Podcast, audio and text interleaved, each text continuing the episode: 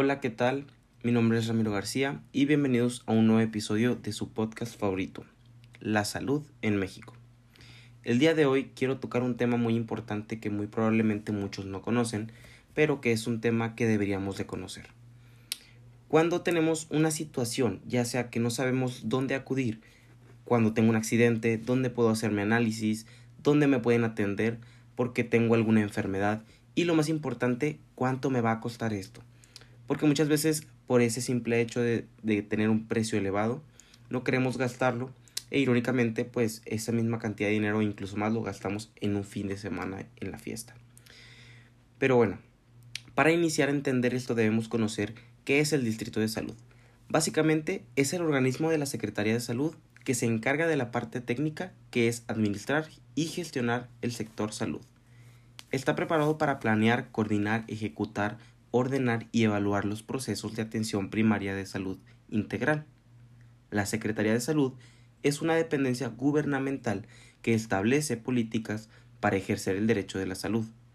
Su función principal es evaluar la salud a nivel nacional para desarrollar e implementar políticas y acciones en el propósito de mejorar la atención de la salud, que incluye prevenir enfermedades, promocionar la salud y tratar, por supuesto, enfermedades más prevalentes en nuestro país. El sistema de salud lo dividimos en dos sectores. El sector privado, que catalogamos como el sector de las personas con dinero, las personas ricas. Y el sector público, que lo catalogamos como el sector de las personas pues de bajos recursos, ¿no? Pero realmente pues no es tal cual así. Porque eh, hay personas que probablemente puedan pagar un sector privado, pero pues a veces es preferible pagar el sector público, porque pues realmente sí son personas muy bien preparadas. El sector privado incluye a las aseguradoras y prestadoras de servicios que trabajan de manera independiente, es decir, que no están asociadas al gobierno y su existencia depende del dinero de los empleadores y los usuarios que sí pueden pagarlo.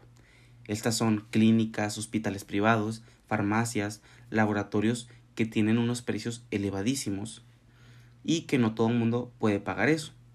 A veces para poder conseguir precios debes de tener seguro de gastos médicos con una aseguradora. Por otro lado está el sector público, que este a su vez se divide en población cerrada y población abierta. La población cerrada son los que tienen algo llamado derecho habitante, que básicamente son los derechos a prestaciones, por ejemplo en instituciones de seguridad social como trabajadores o jubilados.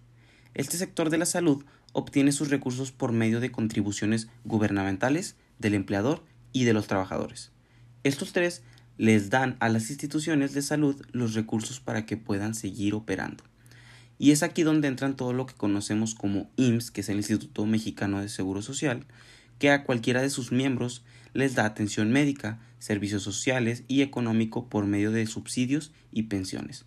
Otro es el ISTE, el Instituto de Seguridad y Servicios Sociales para Trabajadores del Estado, que atienden a trabajadores, pensionados y jubilados, como su nombre lo indica.